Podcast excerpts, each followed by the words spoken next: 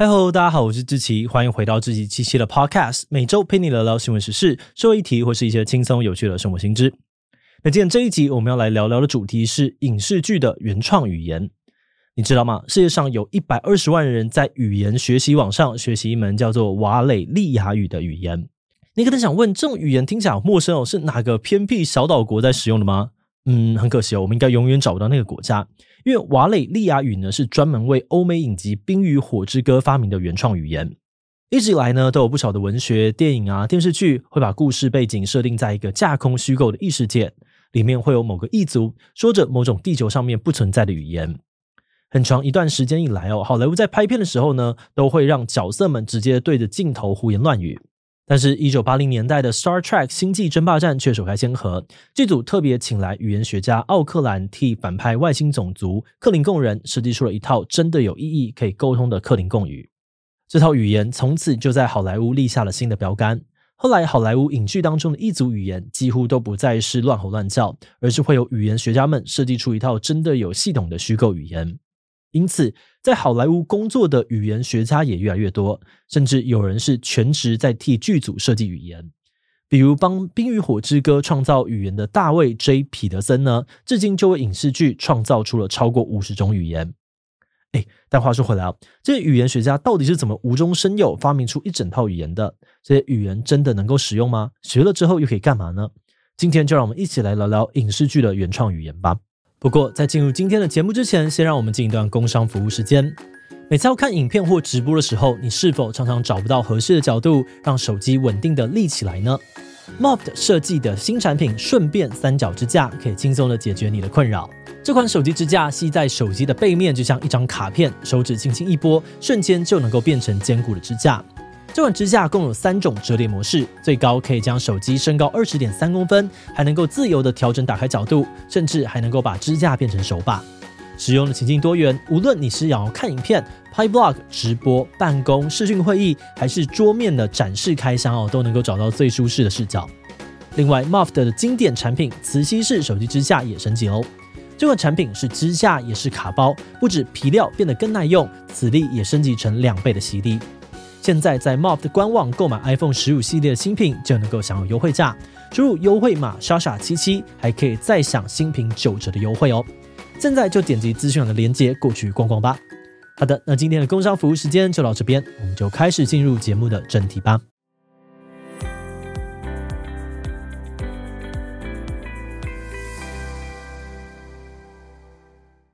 语言学家都是怎么样帮影视剧发明语言的呢？克林贡语的设计者奥克兰说：“第一步是要抓到感觉。具体来说呢，他们通常会先读过原著的小说，或是出版剧本，并且跟导演啊、编剧开会，了解在剧中是谁在使用这个语言，他们又是怎样的人。比如说《星际争霸战》里面的克林贡人是一群邪恶又恐怖的外星人，剧本当中也标示他们说话的时候会带有很多的喉音，所以奥克兰呢一开始就决定要在克林贡语里面加入很多类似轻弹声的发音方式。”另外，他们也有特别注意，不要跟任何现存语言有相似之处。一来呢，是因为克林贡语是外星语；二来呢，他不希望有观众抗议自己的母语被贴上邪恶的标签。而至于刚才提到《冰与火之歌》的瓦雷利亚语，在原著小说当中，这是没落的王族，也就是龙后家族使用的语言。所以语言学家在设计的时候呢，就变造了拉丁文与古希腊文，来赋予它一种高贵啊、古典的形象。除此之外呢，还有一个有趣的例子哦，那就是《阿凡达》。在找到语言学家之前呢，导演詹姆斯·卡麦隆就先自己创作了大概三十个纳美语单字，也为这套语言设下了一些标准。首先，在故事里面，人类主角最终学会了纳美语，所以纳美语必须是人类学得会的语言。而另外，他也希望纳美语听起来流畅顺耳、有感染力，这些听起来的感觉就奠定了一门虚构语言的基调。而有了设计方向之后呢，语言学家的下一步就是设定文法。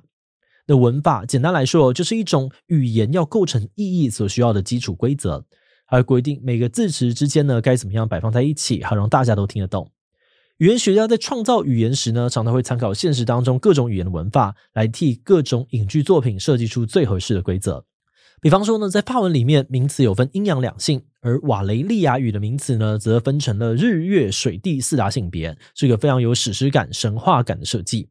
又比如呢，克林贡语为了制造出陌生的外星语感，故意采用了一种非常少见的受词、动词、主词的语序，像是“我看星星”，在克林贡语里面呢，就会变成“星星看我”这个顺序。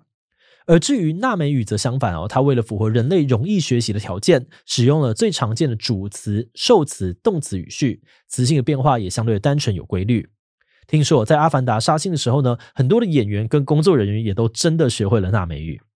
好的，那在文法设定完毕之后呢，接下来哦，语言学家们就要开始造词跟造字了。大多数影视剧里面的虚构语言呢，都像英文一样是拼音逻辑，所以语言学家们通常会先根据想要发哪些音来设计出一套字母表，并且指定出母音跟子音，然后就能够进一步的拼凑出各式各样的单字跟句子。那么，到底需要造哪些词，就要考量到使用者的生活情境了。比如瓦雷利亚语的使用者呢，是可以驯服龙的族群，所以就有很多跟龙有关的单字。而星际争霸战里面的克林贡人呢，则认为咒骂是一种艺术，所以在克林贡语当中呢，有多达十五种骂人的方式。至于阿凡达当中的纳美人呢，很在乎心灵交流，所以招呼语呢是 I see you。那通常语言学家们最后会创造出两千到四千个单字，也会编写字典，系统化的记录这些单字的写法啊、发音、词性变化，还有文法逻辑等等。此外呢，他们造字的时候也会搭配录音，以免忘记自己造的字该怎么念。而这些音档呢，也会成为演员们的教材。毕竟语言学家的工作也包含教会演员说台词。而且最有趣的是，除了演员为了演戏会学习这些语言呢，在现实生活当中，也真的有一大群人掌握了龙族与外星反派沟通工具。就是线上语言教学平台多邻国呢，就在二零一七年推出了瓦雷利亚语的线上课程。而到了二零一九年《冰与火之歌》影集完结的时候，这门课已经在全球累积了多达一百二十万名的学员。此外，多邻国同样在二零一七年推出了克林贡语的课程。特别的是，课程内容呢是由世界各地热心的志愿者共同编辑的。那说到虚构语言的始祖克林贡语，自从八零年代爆红以来呢，就吸引了不少的热衷学习啊、推广的粉丝。早在一九九二年，粉丝们就成立了克林贡语学会，出版克林贡语刊物，甚至还有克林贡语诗歌杂志。也就是说，克林贡语基本上已经变成了一种科幻迷之间的主流次文化。再加上呢，历史悠久，克林贡语也成为了目前流行最广、最多人使用的影剧虚构语言。